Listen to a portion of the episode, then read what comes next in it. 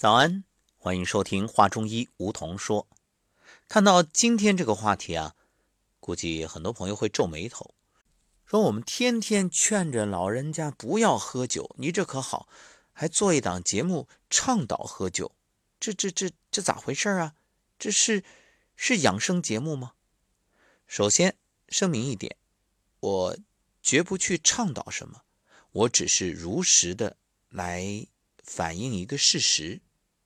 那么还有一点，强扭的瓜不甜，强求的事儿不顺。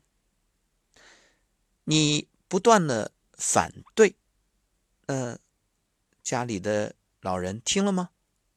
如果没听，那你这个反对无效，反而会造成烦恼和困扰，影响家庭的和谐和睦。因此，我们要强调一点。实际上，你说好与不好，怎么来判断呢？我们总是习惯于一棒子打死。那我告诉你，饭吃多了也噎人，也会撑死。那你说饭好还是不好？这个它没有什么绝对。酒适度、适可、适时、适量。当然，我们这样说啊，不是倡导大家都去喝酒。你本身不爱喝酒，没有喝酒的习惯，你就不要强求。那你每天都得喝一点的话，那你就要学会如何去喝，更养生。倘若家人天天一端酒杯，你就在旁边数落不停，他喝的那叫闷酒，那叫烦酒，那酒下去那就是毒。如果说，哎，有一种情调。哎，聊着天啊，说着话呀，把一天开心的事都分享一下，几粒花生米，哎，喝一点小酒，那就是一种愉悦、痛快、舒服，甚至变成一种享受。这喝下去那就是药。所以啊，我们千万不要因噎废食。当然，如果他真的能够慢慢的不去喝啊，那身体自然减轻了肝的负担，好事儿。如果不能，那就缓一缓，先少喝。还有更重要的是，知道怎么喝。那究竟怎么喝呢？好，今天就来聊聊如何喝酒。白酒啊，对于中国人来说那是情有独钟。你看，古往今来，这白酒的酿造和品尝，那都是一件人生乐事啊。我们说李白斗酒诗百篇，举杯邀明月，对影成三人。这古代的文人，那你说没有酒，那自然是没有情趣、没有诗性诗情的。那武将呢？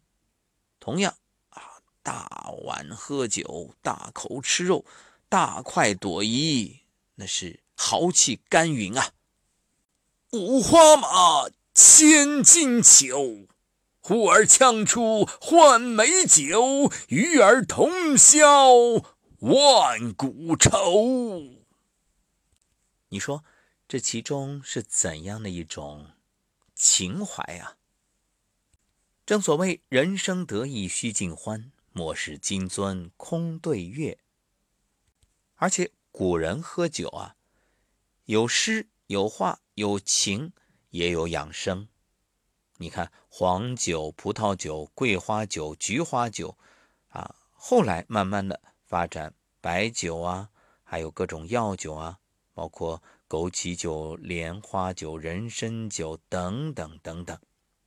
所以这酒啊，它本身就是极好的一味药，还有就是作为一种药的载体，因为活血化瘀、通经络。不过酒虽好，你一定要讲究，讲究什么呢？首先，心境要好。古人认为酒不能乱饮，只有在身体和情绪正常的情况下才能饮用。如果身体不舒服，或者过分的忧愁以及大怒之下都不能饮酒，要不然的话呢，对身体会有伤害，就是有害无益。所以，举杯消愁愁更愁啊！你看。喝闷酒就特别容易醉，因为这个时候本身肝气不舒，他的解酒能力就弱。为什么我们说这酒酣胸胆尚开张？就是你会发现心情好的时候，一杯又一杯不醉，哎，这就是解酒能力会强。当然，这个时候更要有节制，不能乐极生悲。同时啊，选择合适的时间，比如这赏月之时、好风之时啊，那清风徐来，水波不兴。还有啊，赏雪的时候，你看晚来天欲雪，能饮一杯无？多美好的情境啊！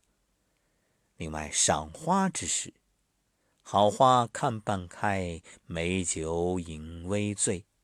这花开满庭，新酿初熟，或者就地故友，久别重逢，这都是宾主尽欢。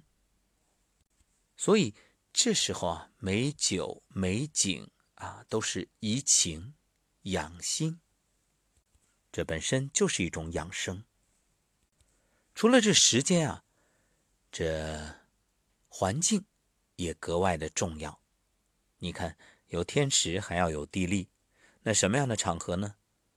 花前月下、泛舟中流、宅舍酒楼都可以。一句话，心旷神怡，只要是优雅舒畅之地便可。再来说说喝法，怎么喝呢？要。小口小口的咽，《吕氏春秋》曾描述啊：“凡养生，饮必小咽，端直无力。”古书记载，喝酒不宜太多、太急，否则会损伤肠胃和肺。那么，肺是心肝脾肺肾这五脏中极为重要的一部分，它是什么呢？华盖。就好像那帝王车子的车盖一样，不能损伤。吃饭饮酒都要慢慢来，这样才能够品出味道，有助于消化，不会给脾胃造成过重的负担。你看这品酒，品字怎么写？三口啊，就是你喝下去一口酒，哎，分了三小口，慢慢的、缓缓的咽下去。很多人都是因为喝急酒，伤肝、伤脾、伤肺，反正是。啊，身体都受伤了。另外，不要混饮。很多人会调侃，在酒桌上三中全会。什么三中全会？啊，喝了白酒，又喝红酒，喝完红酒呢，再喝啤酒。那么各种酒在一起混饮，它就会产生新的有害成分，使人的胃啊不舒服、头痛。另外，像我们常说药酒，其实药酒啊。并不适合在酒桌上用，为什么呀？因为有些药物的成分可能会与食物中的一些成分啊相克，这样就让人不舒服了。这药酒最适合的是你自己在家自斟自饮。还有一点就是，对你来说适合的药酒，对别人不一定适合。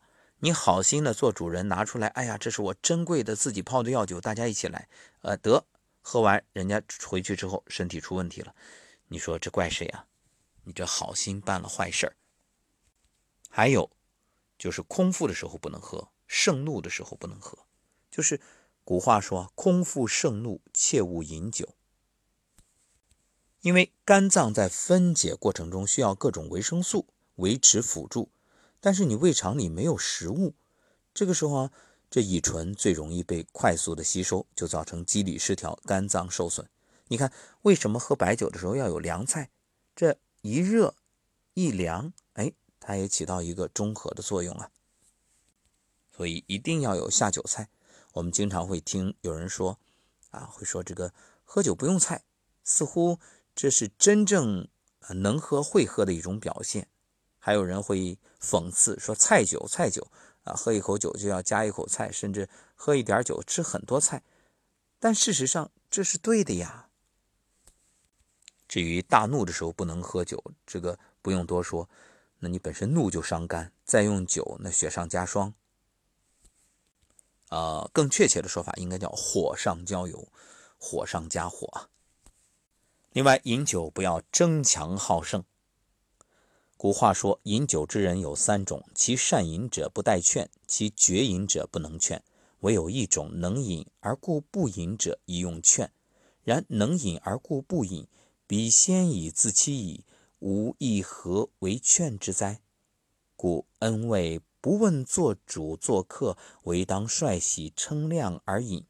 人我皆不须劝。”什么意思啊？就是喝酒的人有三种，一个呢就是特别能喝，这个不需要你劝；第二个呢就是绝对不喝，这个你也不能劝。那还有一种就是能喝，但是呢他不喝，这个可以劝。但是既然他能喝又不喝，他自己已经做出这样的一个抉择了，那你再劝他干嘛呀？所以无论是主人还是客人，就是。谁喜欢喝什么喝什么，喜欢喝多少喝多少，根本无需劝。而且从法律上来讲，现在如果一桌你真的是劝的人啊，造成对方喝多了出了什么事故，大家都跑不了，都有责任。当然，谁都不希望出现这个事儿啊。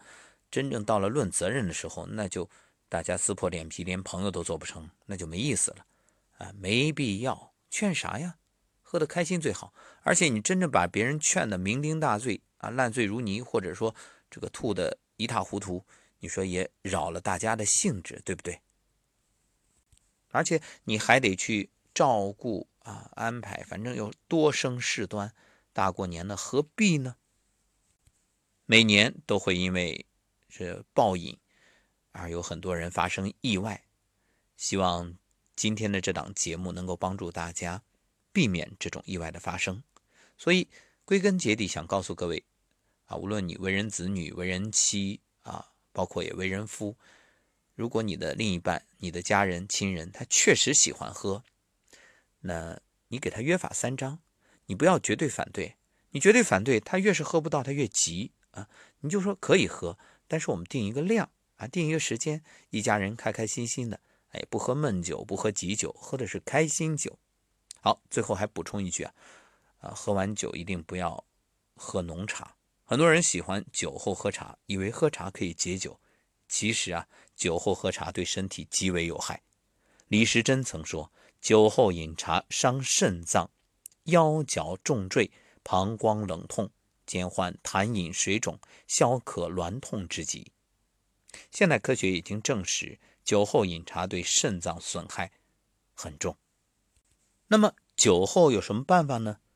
哎，古人有记载啊，甘蔗和白萝卜熬汤来解酒。哎，你看，各位不妨试一试啊。当然，最好的是别出现这种状况。另外啊，蜂蜜柚子茶也可以解酒，因为含有蜂蜜和丰富的维生素 C，它能够加速酒精代谢，可以降低血液中酒精的浓度。